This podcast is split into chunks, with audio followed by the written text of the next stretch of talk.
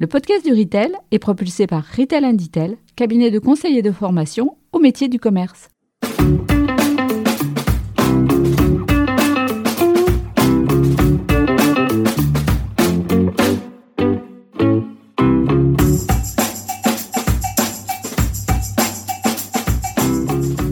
Bonjour et bienvenue sur le podcast du Retail.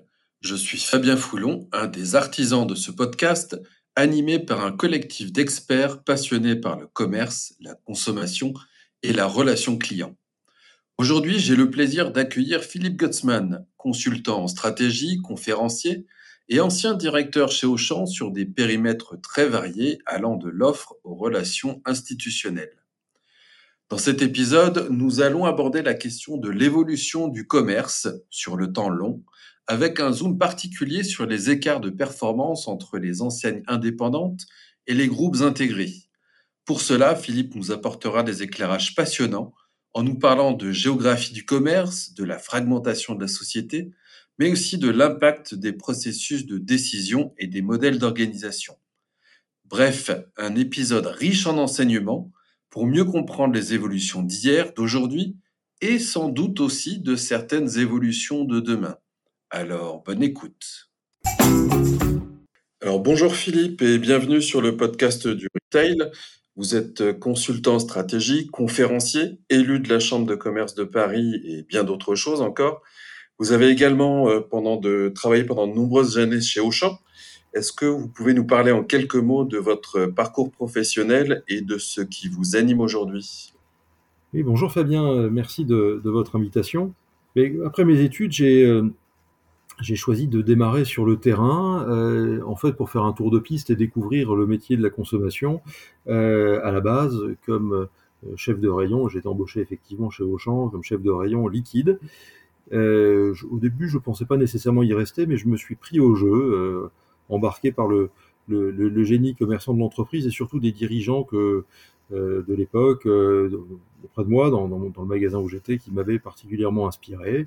J'y suis resté. Donc j'ai poursuivi. J'étais directeur d'hypermarché sur trois sites différents, avec la chance de, de faire un, énorme transfert agrandissement d'un magasin et ensuite des, gros travaux et de, de refonte totale d'un autre euh, du côté d'Annecy. J'ai rejoint ensuite la centrale d'achat, d'abord sur un projet il y a 11 ans qui s'appelait Réenchanter l'hyper, on en parlait déjà. Puis ça a été euh, l'aventure de la, la, création de la direction de l'offre euh, d'Auchan, et ensuite, je me suis orienté vers les, relations institutionnelles, ce qui m'a donné une ouverture particulière sur les parties prenantes, sur les relations de la filière agroalimentaire notamment, mais également en, en non alimentaire. Et j'ai passé beaucoup de temps en étant dans l'entreprise, mais en étant dehors, au contact de l'extérieur. Et c'est là que qu'a mûri l'idée d'aller vers le conseil. Euh, ça a, euh, je dirais, dur, durci ou renforcé mes, convictions euh, que sur notre métier, sur nos métiers de la consommation, tout était en train de et tout est encore en train de changer, et qu'il allait falloir euh, éclairer la route, imaginer de nouvelles façons de, commercer et de collaborer entre les acteurs de la, filière.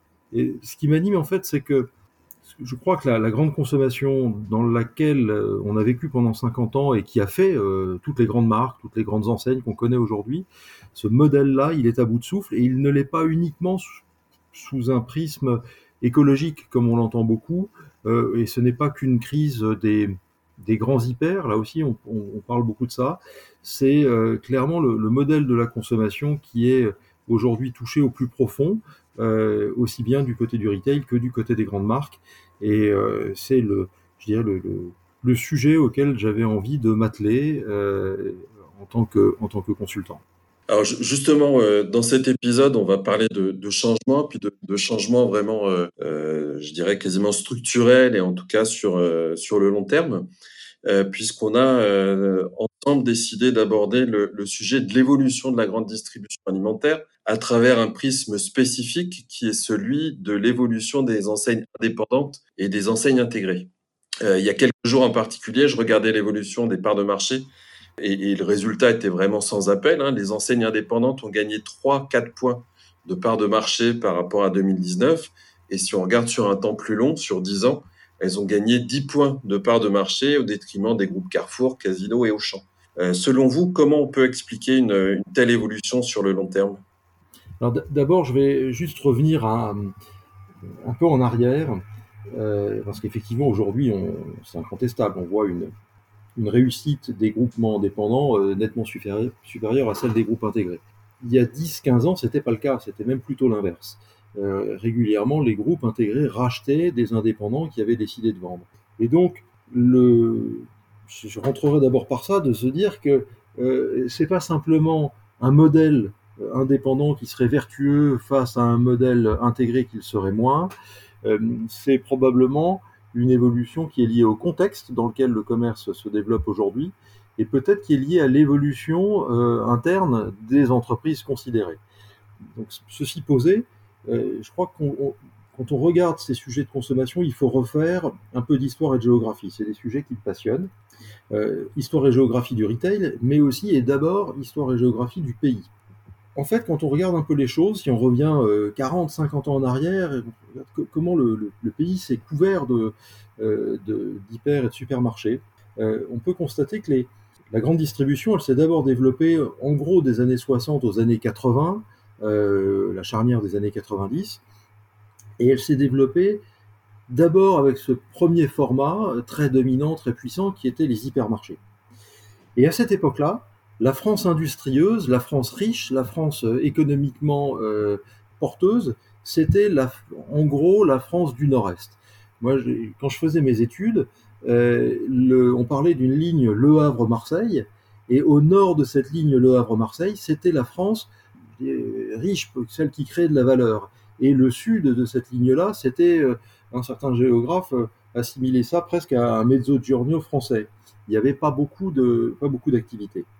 Et donc vous avez un, un nord-est de la France qui s'est couvert d'hypermarchés au moment où on le pouvait. De là, il y a eu toute une série de lois qui sont arrivées pour entraver le développement de, la grande distribution. Euh, je ne fais pas de jugement de valeur. Hein, de, des lois royées en milieu des années 70 jusqu'aux lois Raffarin, qui a contraint notamment les grandes surfaces, on en a limité le, le développement, au même moment où la dynamique démographique du pays a basculé du nord-est vers le sud-ouest. Et depuis une vingtaine d'années, si c'est pas 30 ans, la France dynamique démographiquement, c'est celle de l'arc atlantique et du bassin méditerranéen. On remonte un peu la vallée du Rhône jusqu'à Lyon. Et donc, on s'est retrouvé avec une France euh, en dynamique démographique dans laquelle les hypermarchés pouvaient moins se développer. Ils l'étaient déjà au nord-est, ils ne l'étaient pas encore assez au sud-ouest, au moment où euh, le, format qui était euh, le plus facilement développable était celui du, supermarché. Donc on a un, format qui était plus évidemment plus, plus propice pour les groupements d'indépendants. Hein. Il y a guère que Leclerc qui fait des grands hypermarchés euh, en, tant qu'indépendant. Euh, et ce format a pu se développer dans des zones qui par ailleurs étaient dynamiques démographiquement. En même temps que ça, évidemment, le nord-est s'est largement paupérisé. Vous avez eu tous les phénomènes depuis 25 ans euh, de désindustrialisation qui a touché évidemment les zones qui étaient d'abord industrialisées, donc euh, plutôt ce nord-est. Euh, et donc on se retrouve aujourd'hui avec quelque chose qui est assez curieux à observer, c'est que la densité commerciale, hein, le nombre de mètres carrés par habitant des hypermarchés, est nettement plus marqué sur ce grand quart ou cette moitié nord-est que sur le, sud-est, et vous avez une situation à peu près inverse sur les tissus de supermarchés. Alors euh, là, c'est un des éléments euh, historiques et géographiques. Ce qu'on peut dire là, quand même, c'est que bien sûr, le modèle commercial des hypermarchés souffre. Je pense qu'on va en reparler euh, pour des tas de raisons. Mais la perte de part de marché des grands hypermarchés et donc prioritairement des grandes enseignes porteuses des hypermarchés, donc les Carrefour, Auchan et Cora, elle tient sans doute autant à ce modèle commercial qu'à la géographie. Vous savez, euh, il y a un hockeyeur euh, canadien, le plus célèbre, je ne suis pas un spécialiste de hockey, mais la, hum, Wayne Gretzky, qui été souvent cité par Steve Jobs, c'est comme ça que je l'ai récupéré, qui disait euh, Je ne vais pas où le palais est, mais je vais là où le palais sera.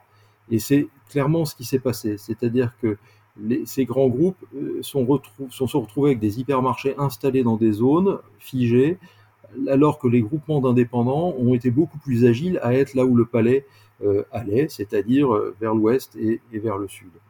Euh, et donc, on vous avait des tissus d'indépendants, enfin les, groupements indépendants, qui ont une agilité commerciale certaine, qui ont une pertinence de modèle qui est certaine aussi, mais tout ça a été aussi porté par une, croissance démographique assez forte dans les régions où ils sont installés.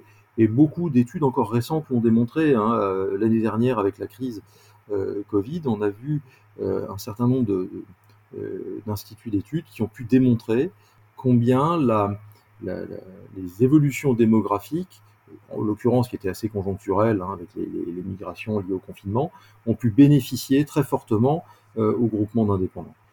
J'allais juste compléter en disant, quand on regarde justement en, parlant des panels et quand on regarde un petit peu les chiffres, c'est intéressant de, de, de regarder les, différentes données qui peuvent, euh, qui sont disponibles. Vous avez par exemple ce qu'on appelle le, le panel de, Nielsen notamment, qui mesure les parts de marché site par site euh, tous les mois. Et il y a quelques années, j'avais pu observer que euh, même si vous aviez entre deux enseignes euh, une stagnation parfaite des parts de marché site par site, eh bien, vous pouviez avoir une enseigne indépendante, en l'occurrence, gagnante de près d'un point au total du pays, simplement parce que voilà, les, pondérations des, territoires bougent beaucoup. Et pour compléter ça, il faut bien se dire, et souvent dans le retail, on regarde le temps court, on ne regarde pas assez le temps long, euh, c'est-à-dire que entre les zones démographiques les plus dynamiques en France et celles qui le sont le moins, vous avez sur une échelle de 15-20 ans des écarts de l'ordre de 30%. C'est absolument considérable. Hein. Des zones qui ont une, sur les 20 dernières années, qui une stagnation totale de la population, voire une légère régression, et vous avez d'autres zones qui ont connu des croissances de l'ordre de 30%. Et donc ça explique beaucoup des écarts euh, qu'on qu connaît aujourd'hui quand on lit les parts de marché. Et quand, on a préparé cette entrevue, vous me disiez d'ailleurs que euh, Leclerc, si je me trompe pas, sur 10 ans, avait connu une croissance de plus de 40%. Hein, c'est bien ça? Oui, c'est les, derniers chiffres qu'on a pu observer. Euh, effectivement, c'est sur un marché dont on sait que bon an, mal an, il est euh, légèrement euh, au-dessus de l'inflation quand on parle du marché alimentaire. Et, évidemment, quand on parle des enseignes, il n'y a, pas que la partie alimentaire, mais c'est intéressant d'observer que certains groupes ont des croissances euh, à peu près alignées sur euh, cette croissance marché ou, sur l'inflation tout simplement, et d'autres ont des croissances euh, effectivement à deux chiffres, euh, voire montant jusqu'à jusqu'à ces, ces, 30 euh, et quelques pourcents qui concernent tout particulièrement Leclerc. Sur le temps court, on voit des écarts, hein, d'un an sur l'autre, on voit des écarts en fait, ils ne sont pas suffisamment douloureux pour qu'on y prête suffisamment attention. Quand on se met sur le temps long, dès qu'on se met sur une échelle de 10 ans, voire plus, c'est juste euh, très impressionnant euh, de voir ce que ça représente.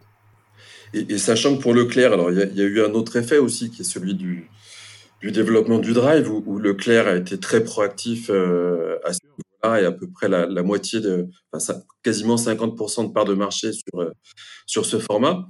Et du coup, ben, on a bien compris toute l'importance de, la, géographie, de la, démographie sur le temps long.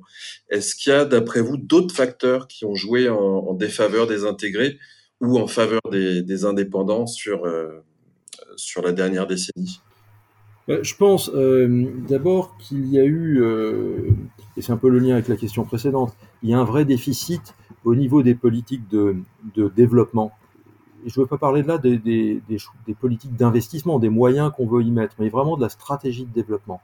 Les indépendants, par nature, chacun s'occupe de son développement euh, chez soi, dans sa ville, et s'adapte au contexte local. Euh, un groupe intégré essaye d'avoir une stratégie de développement national, et je pense qu'elles ont souvent été très moyennisantes. J'ai pu l'observer dans certains groupes où finalement euh, les groupes ont pu conserver des parts de marché euh, de bon niveau dans des zones qui étaient démographiquement relativement peu dynamiques et ont connu des progressions correctes, mais dans des zones qui avaient un potentiel de croissance très supérieur à la progression qu'ils enregistraient. Ça veut dire qu'on n'a souvent pas su mettre assez de moyens et être assez en exigence sur les, les zones où il y avait du potentiel. Euh, donc ça, ça explique une, euh, un, premier angle. Un autre angle qui est, je voudrais évoquer, qui est lié à la, au modèle d'hypermarché. Euh, souvent, on, dit depuis plusieurs années déjà que l'hypermarché est handicapé par sa taille. Et en fait, je ne crois pas exactement que c'est comme ça que le sujet doit s'apprécier, même si évidemment, on n'a pas aujourd'hui besoin des mêmes surfaces dont on avait besoin il y a 40 ans pour des raisons évidentes, mais la taille est plus une conséquence qu'une cause, à mon avis. Je vais essayer de, faire une, de, démontrer ça en repartant euh, des travaux que je trouve extrêmement fondateurs euh, ces dernières années, notamment de Jérôme Fourquet autour de l'archipel français et de la notion de fragmentation de la société. La grande consommation, celle qui nous occupe, c'est le produit en fait de la grande classe moyenne. Hein. Le, le, pays, comme les autres pays occidentaux, comme les pays d'ailleurs en développement, portent la consommation à partir de la consolidation d'une grande classe moyenne. Cette grande classe moyenne, elle a fait nos métiers pendant 50 ans et elle se fragmente depuis une dizaine d'années. Or, c'est quoi un hypermarché? Un hypermarché, un grand hypermarché, c'est souvent une zone de chalandise très grande, de 100 000 à 150 000 habitants. Alors qu'un supermarché, vous avez une zone mécaniquement plus petite, évidemment. Or, qu'est-ce qui se passe? Il se passe que dans une grande zone de chalandise, des fragments de France, des fragments de population française, vous en avez beaucoup. Et dans un supermarché, vous en avez moins. Or, le problème, c'est que ces fragments euh, nombreux supportent de moins en moins de vivre ensemble, ont des codes de consommation de plus en plus divergents les uns des autres. Et donc, c'est extrêmement difficile pour une enseigne d'hypermarché de trouver les points de cohérence entre ces fragments de population. Euh, ce qui fait que euh, cette fragmentation, elle, amène mécaniquement une érosion de la clientèle des hypermarchés. Il est beaucoup plus facile pour un supermarché ça ne veut pas dire que ça se fait en claquant des doigts, hein, mais beaucoup plus facile pour un supermarché de faire des choix de marché lui permettant de trouver les points de cohérence entre deux, trois euh, fragments, hein, c'est-à-dire des, groupes de population ayant des, aspirations en termes de, consommation. Euh, c'est beaucoup plus facile pour un supermarché que pour un, hyper. Euh, et donc le, vrai problème pour moi, je l'ai souvent dit depuis, depuis quelques années, le vrai problème, c'est pas la question du tout sous le même toit. C'est la question du tous sous le même toit. Euh, je remplace le tout par le tous. Euh, le, tout sous le même toit, il, a beaucoup été traité, notamment pour s'interroger sur la pertinence des offres non alimentaires, etc. Soit, et, bien sûr, c'est une question qu'il faudra, adresser. Mais j'observe que certaines enseignes, euh, prenons Monoprix, euh, fait à la fois de l'alimentaire traitorisé, du, de l'habillement et, de la beauté, et se pose pas tellement la question de la pérennité de l'habillement dans son modèle, alors que des enseignes d'hypermarché cela pose parfois. Et donc la, question du tout, donc de l'offre, c'est une conséquence de la question du tous.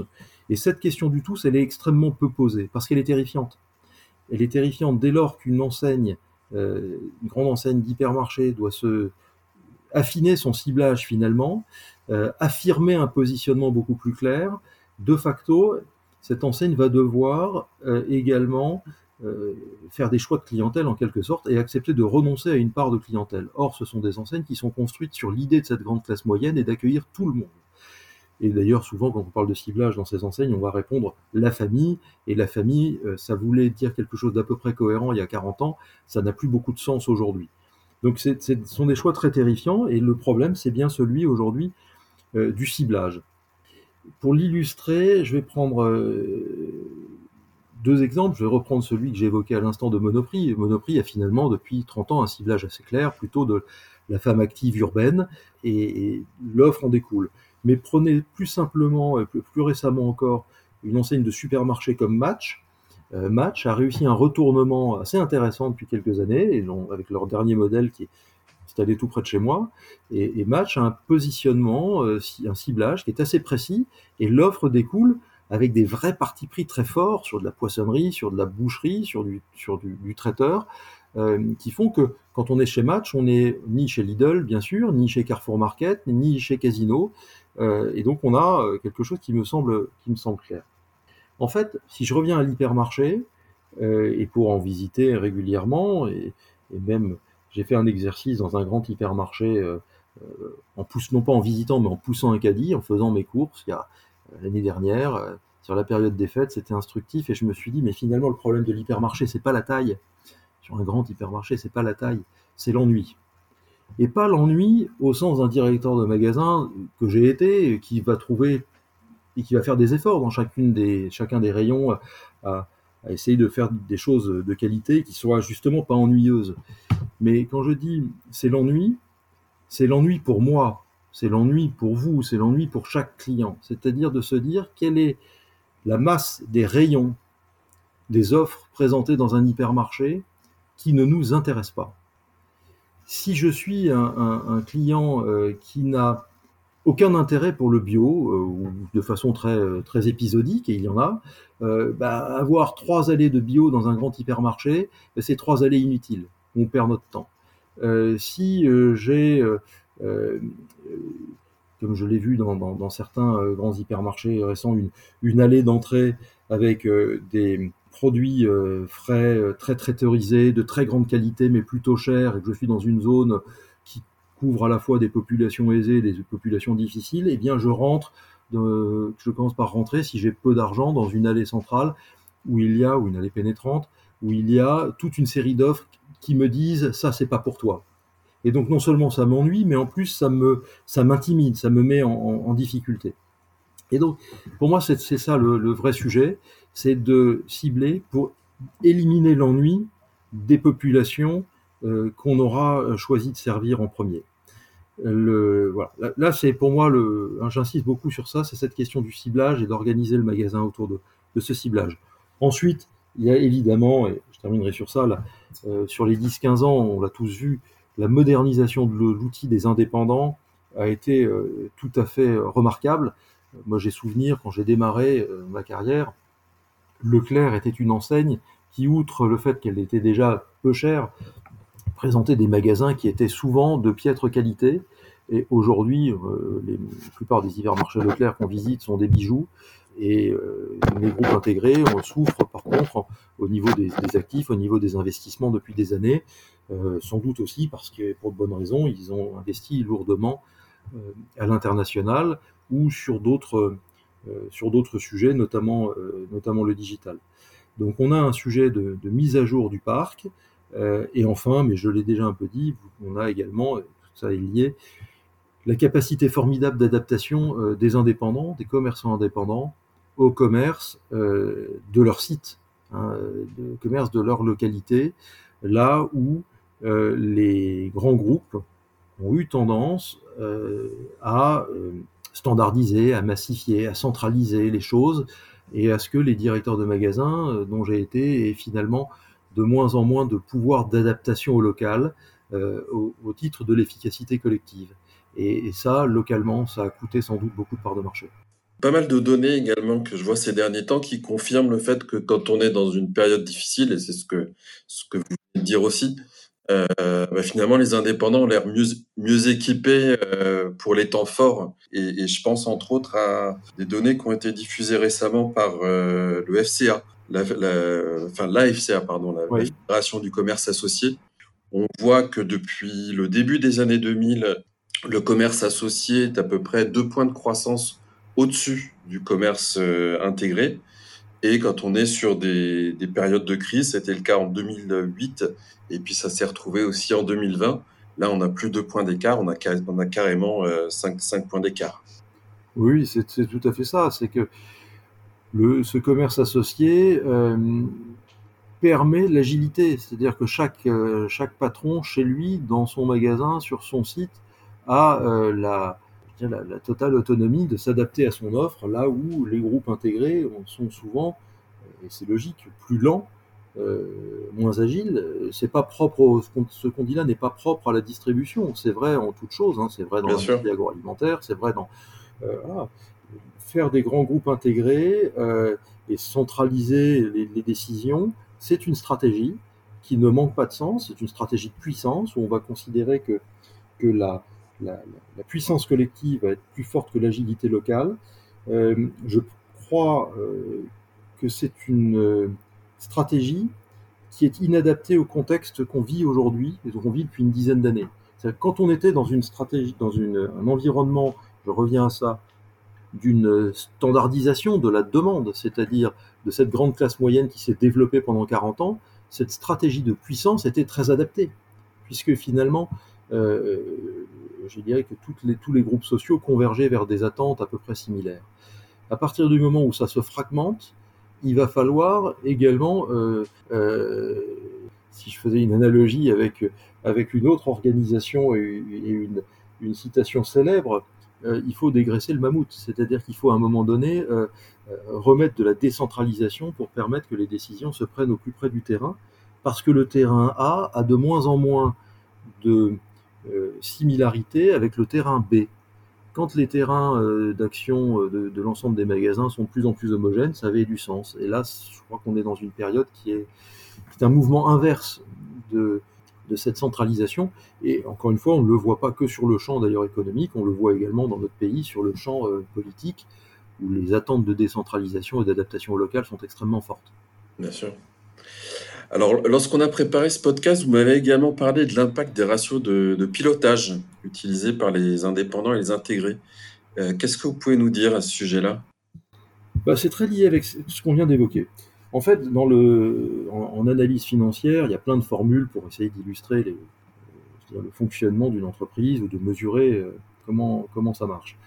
Il y en a une qui est euh, très utilisée dans le commerce, pas chez tout le monde d'ailleurs, mais, mais, qui est très utilisée, qui s'appelle l'équation, la, formule Dupont de Nemours. Et cette formule Dupont de Nemours, elle, elle dit que la rentabilité des capitaux, et on est bien là Hein, dans, le monde de l'entreprise, on est bien là pour ça, c'est le produit euh, du ratio de gestion et du ratio de rotation. Le ratio de gestion étant évidemment euh, la marge euh, par rapport au chiffre d'affaires, et la rotation, c'est le chiffre d'affaires dégagé, enfin le rapport entre le chiffre d'affaires et les capitaux investis.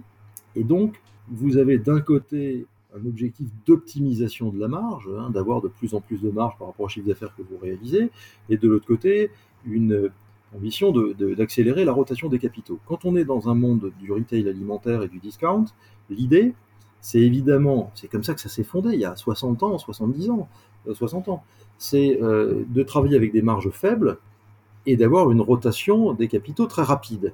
C'est l'inverse du modèle du luxe, où la rotation des capitaux est faible mais les marges extrêmement élevées. Donc, vous avez ces deux ratios. Ce que je trouve intéressant dans le fonctionnement euh, des groupes, et dans le fonctionnement, intégré et, indépendant, on va le voir, mais dans le fonctionnement général, c'est que, en faisant quelques raccourcis, hein, et les puristes me le pardonneront, mais en quelque sorte, le ratio de gestion aujourd'hui, il est très largement piloté par la centrale d'achat. Parce que le niveau de marge sur le chiffre d'affaires, bien sûr, il procède également de l'efficacité opérationnelle, des frais de personnel, etc qui sont des choses qui varient dans le temps, sur lesquelles tout le monde aura une action, mais l'action la plus importante euh, sur ce ratio de gestion, sur l'optimisation de la marge, elle, vient, en tout cas en France, elle vient de, la performance à l'achat. C'est là où on a les variations les, plus fortes. Et un acheteur qui a un impact très direct et très perceptible pour lui-même sur cette performance à l'achat et donc sur le ratio de gestion, cet acheteur, il aura en fait assez peu, du moins il percevra assez peu ou assez mal l'impact qu'il aura sur le ratio de rotation.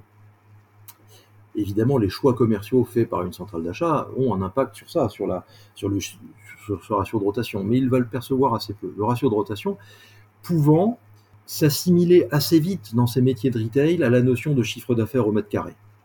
Là encore, bien sûr, il y a d'autres éléments, le niveau des stocks, etc., sur lesquels chacun va devoir travailler, mais, mais le, la clé, c'est bien, euh, hein, par la, rotation des capitaux, c'est bien le chiffre d'affaires au mètre carré. Donc si je suis acheteur en centrale, j'ai un impact, un impact très direct sur la marge, j'ai un impact réel, mais indirect, ou du moins qui me sera moins facilement imputable sur le chiffre d'affaires au mètre carré. Si je suis en magasin, j'ai un impact très direct sur le chiffre d'affaires au mètre carré, et finalement, moi, directeur de magasin, mon, moteur quotidien, c'est bien le chiffre d'affaires. Donc je le regarde de très près et les mètres carrés, je ne les change pas tous les jours en quelque sorte, le ratio de rotation, c'est une lecture très magasin des choses, et le ratio de gestion est quelque chose qui va être assez piloté par, la, par les centrales. Qu'est-ce qu'on observe depuis 15 ans, 20 ans même? C'est que petit à petit, pour des raisons légitimes, euh, d'abord, la population n'est plus euh, tant que ça en croissance, et donc les chiffres d'affaires au mètre carré ont tendance à plafonner. Euh, ben on a de plus en plus mis l'accent sur le ratio de gestion, et notamment dans les groupes intégrés, où ce ratio de gestion, cette optimisation à l'achat, qui était possible, euh, possible par la constitution de grosses centrales d'achat, parfois même de super centrales d'achat. On a optimisé ce ratio de gestion, et tant mieux.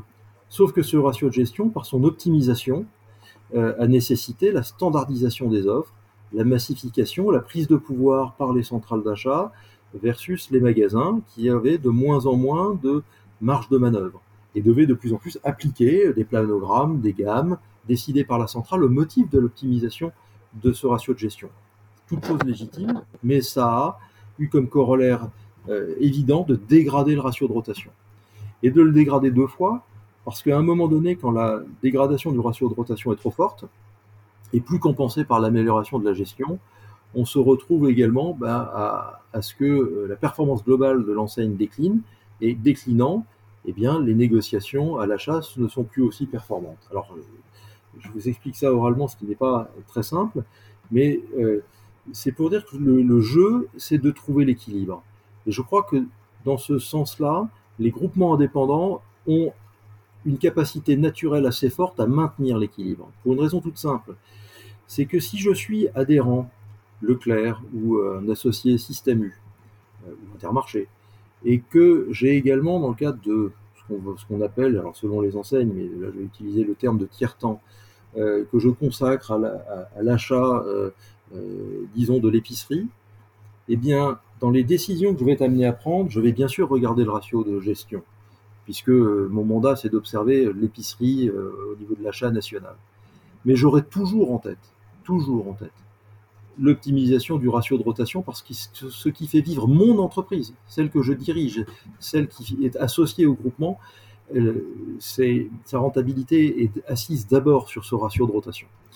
Et donc, je pense que les, indépendants ont cette force-là d'avoir pu garder cet équilibre de lecture des choses et de ne jamais aller trop loin sur le, ratio de, gestion, pardon, potentiellement au détriment de la rotation des capitaux.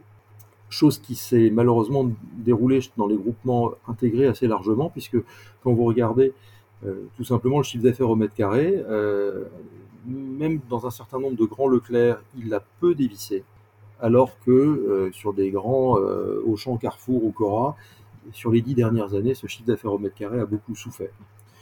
Euh, un indépendant ne laisse pas filer son ratio de rotation.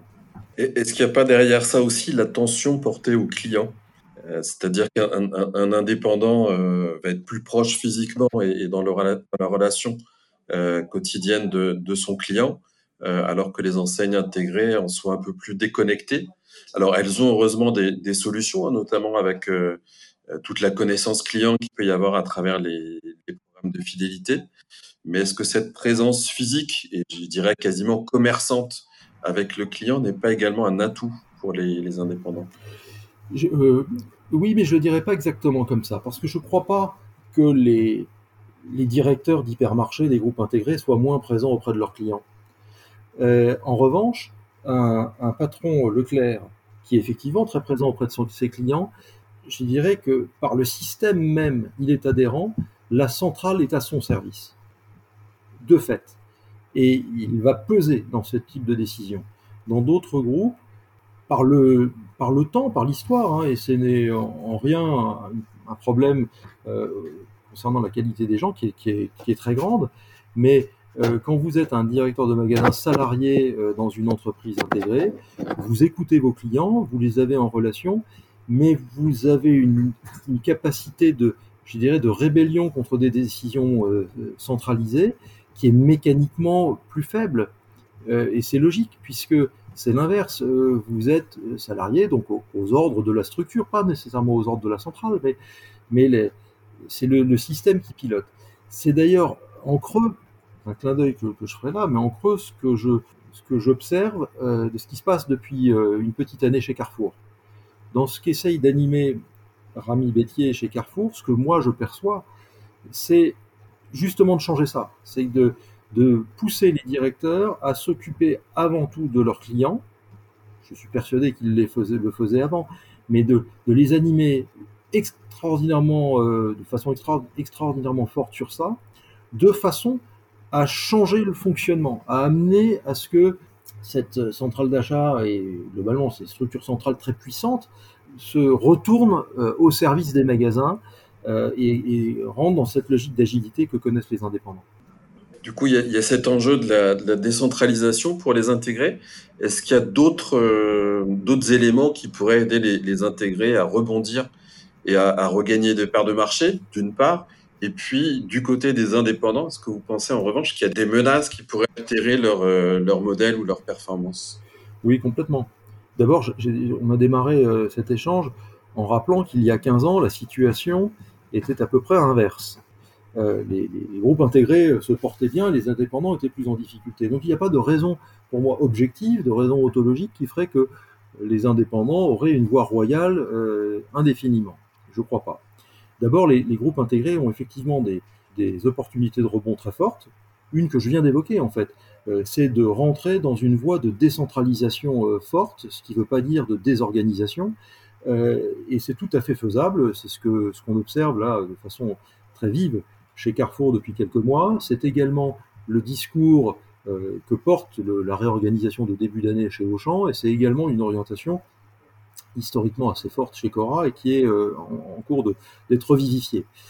Il y a également euh, la possibilité pour ces groupes intégrés de faire des choix au niveau des enseignes, au niveau des marques, éventuellement de, créer des marques euh, plus adaptées aux différents fragments de population que j'ai pu évoquer, ou d'aller sur des formats qui soient, qui soient adaptés, et c'est en ce sens leur puissance leur permet de faire ce type de choix. Il y a également, dans ce registre-là, le, le fort développement euh, de choses telles que, enfin, de, nouveaux objets tels que le drive piéton. Le drive piéton, moi, auquel je, je crois beaucoup, c'est une opportunité très forte pour un certain nombre de, euh, de groupes intégrés qui vont pouvoir euh, tapisser le pays de ces, de ces modèles-là avec une organisation au cordeau derrière. Ce qui est souvent un peu plus difficile, forcément, pour, des, des groupements d'indépendants. Et du côté des indépendants, justement, je pense qu'ils sont extrêmement forts aujourd'hui et on voit bien pourquoi. Ils ont quand même quelques fragilités que je placerai au niveau de la digitalisation et au niveau finalement de la gouvernance, mais en lien avec la digitalisation. Tout le mouvement de digitalisation qui est en cours hein, et, qui va continuer à s'amplifier suppose des, des investissements très lourds qui vont amener mécaniquement à ce que les, les indépendants soient de moins en moins indépendants et de plus en plus interdépendants. Je vais prendre en exemple le, ce que fait Intermarché sur le, sur le drive. Donc Intermarché a euh, le plus grand nombre de drives en France, mais ce sont essentiellement des drive picking, donc avec une efficacité économique toute relative. De là, ils ont pris une initiative très intéressante qui est le modèle Star Drive. Donc Star Drive, c'est un drive entrepôt euh, conséquent qui fait du volume et qui donc sera efficace économiquement. Et ce qui est intéressant à observer, c'est que ce Star Drive, c'est une coopération entre 14 adhérents intermarchés. Donc ils sont à 14 ensemble sur un même drive. Et ce drive est par ailleurs, c'est ce que la communication d'Intermarché a précisé, est par ailleurs euh, porté, financé pour moitié par le groupement lui-même. Et donc, si j'étais adhérent intermarché d'un Star Drive, ça veut dire que j'ai en gros 3,5% de la structure Star, Drive. Donc on est moins et de moins, en moins dans l'indépendance et de plus en plus dans l'interdépendance. Ce qui signifie une chose, c'est qu'il y aura de plus en plus, en quelque sorte, d'abandon euh, ou de délégation de pouvoir. Euh, si je suis indépendant dans mon magasin, je fixe ma politique prix et assez largement ma politique marchandise. Dès lors que je coopère au niveau que je viens d'expliquer sur le drive, par exemple, et qui, reste un petit niveau, en fait, je délègue à une autre structure l'essentiel de ma politique prix et de ma politique marchandise. Et donc euh, là, il y a, je pense, un risque, pas tellement maintenant pour les générations qui sont aux commandes et qui sont habituées à, vivre dans ce système, mais je pense au coup d'après, où on pourrait potentiellement, dans ces groupes coopératifs et qui se sont euh, fortement développés et qui sont très puissants, on pourrait potentiellement avoir le risque qui est connu dans un certain nombre de grandes coopératives agricoles où les coopérateurs, qui sont bien des coopérateurs, hein, donc des entrepreneurs coopératifs, je dirais comme dans la distribution, pour autant, dans un certain nombre de cas, à tort ou à raison, euh, je n'en juge pas, se vivent plus comme étant des, presque des salariés du groupement. Et ça, c'est un sujet, et je sais que certains leaders de, ces mouvements indépendants, ils sont très sensibles, très vigilants, mais c'est un vrai sujet. Est-ce que demain, dans, un, dans un monde plus digitalisé qui va supposer des structures centrales beaucoup plus fortes et beaucoup plus finalement coercitives, parce qu'on ne va pas faire 40 sites drive euh, ou 40 sites internet euh, sur le pays, comment la future génération d'entrepreneurs indépendants va le vivre Sera-t-elle aussi impliquée dans les décisions collectives? C'est un vrai sujet pour eux, à mon sens. Et donc, effectivement, peut-être euh, peut de nouveaux cycles aussi à, entrevoir sur, euh, sur ces développements-là. J'aimerais qu'on revienne aussi euh, peut-être deux, minutes sur, sur le drive piéton. Euh, drive piéton, effectivement, là, va, va, connaître une énorme accélération sur les, les prochains mois et les prochaines années. Après, selon les enseignes, on va avoir des, gens, des enjeux quand même qui sont très différents. Et sans doute, le, le drive piéton va être plus facile à, à mettre en place pour Auchan, non? Ah, euh, oui, alors pour Auchan et, je dirais pour Leclerc, le drive piéton, c'est un catégorie killer de la proximité urbaine euh, aujourd'hui, avant tout. Et donc, bien sûr, si je suis euh, Auchan ou Leclerc, quasiment absent de la proximité urbaine, j'ai tout à gagner à faire ce saut technologique et y aller. Alors que si je suis Casino ou Carrefour, par exemple, très présent sur ce monde-là, de la proximité urbaine, je vais devoir y aller, mais en quelque sorte, je me disrupte moi-même. Donc c'est un exercice un peu plus difficile euh, à mener pour eux. Carrefour est assez en pointe pour autant sur ce sujet. Euh, Casino l'est aujourd'hui beaucoup moins. Euh, mais oui, c'est l'irruption d'un nouveau modèle tel que celui-ci est est un game changer sur ce monde de la proximité urbaine et il peut y avoir effectivement des changements importants sur les parts de marché à terme.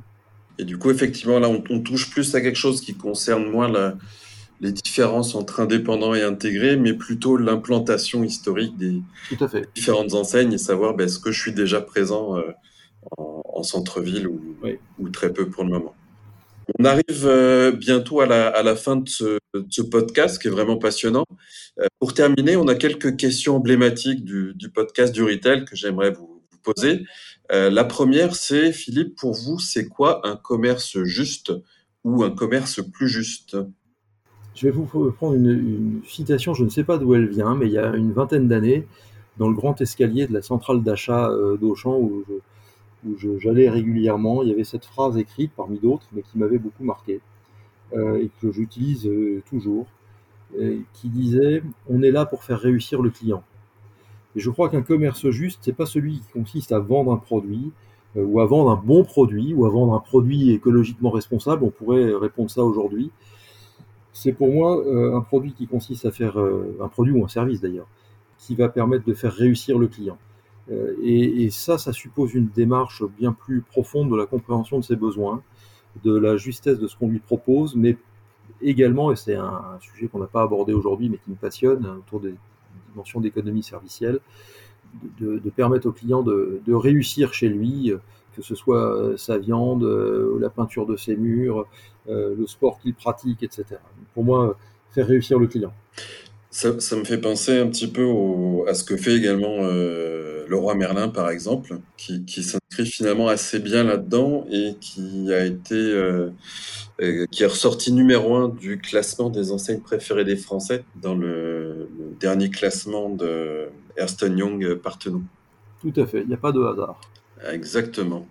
Euh, une deuxième question, c'est est-ce qu'il y a une, entreprise ou une personnalité qui vous inspire particulièrement en ce moment?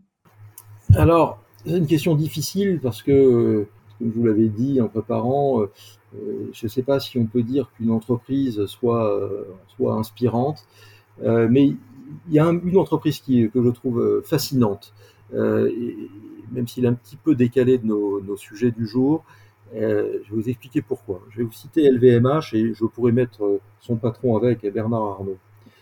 Je ne veux pas en parler par rapport à cette capitalisation boursière extraordinaire, la réussite économique, et c'est pas tellement ça mon sujet là. Mmh. C'est deux choses. C'est euh, l'obsession qu'a Bernard Arnault depuis toujours, un certain nombre de vidéos assez anciennes qui le montrent, l'obsession qu'il a du temps long. Euh, et c'est pour ça qu'il a acheté euh, sans arrêt des entreprises très emblématiques et très anciennes. C'est un, presque un, maniaque du temps long, de la, de la permanence des choses. Et euh, en ce sens-là, il a construit un groupe avec des marques extraordinairement fortes de, de valeur et d'histoire.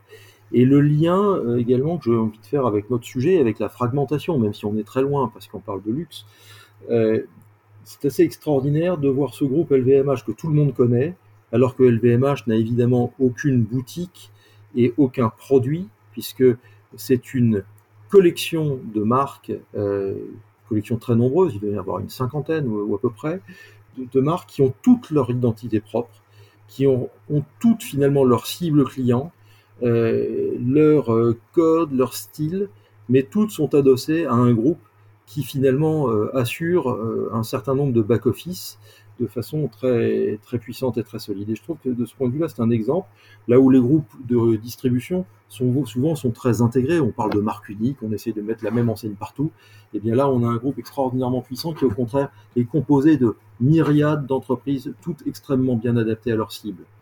Et pour terminer, une lecture qui vous a inspiré et que vous aimeriez recommander à nos auditeurs euh, une seule, c'est très difficile, euh, tant il y en a. D'abord, alors c'est un, petit peu classique, mais quand même, je pense qu'il faut impérativement lire euh, Vers l'armée de métier et Le fil de l'épée, qui sont les écrits de, pas tout à fait dire de jeunesse, mais de De, Gaulle au début des années 30, que je trouve extrêmement lumineux, surtout, je dirais, sous l'angle du management et de la décentralisation. Et de ce qu'il appelle à un moment donné dans ses écrits un puissant corps de doctrine. Quand on veut diriger des grands groupes de distribution qui sont forcément décentralisés, mais comme une armée l'est également, et dans lequel il faut réagir au quotidien sur le terrain, sans nécessairement recevoir les ordres, il faut un puissant corps de doctrine, il faut une structure managériale très puissante. Et pour le coup, euh, j'ai lu ça il y a déjà longtemps et je feuillette régulièrement. Je crois que c'est un, ces deux livres de, Charles de Gaulle euh, qui est encore capitaine à l'époque, sont un, sont un bréviaire. Plus récemment, sur un autre registre qui suis profondément épris de liberté, je trouve que les prises de parole et les derniers écrits, notamment euh, un petit euh, livre écrit l'an dernier chez, dans la collection Tract Gallimard, je trouve que les écrits de François Sureau sont extrêmement inspirants et éclairants. Très bien. Bah, écoutez, euh, Philippe, merci infiniment pour euh, cette intervention dans notre, euh, notre podcast. C'était vraiment, vraiment passionnant.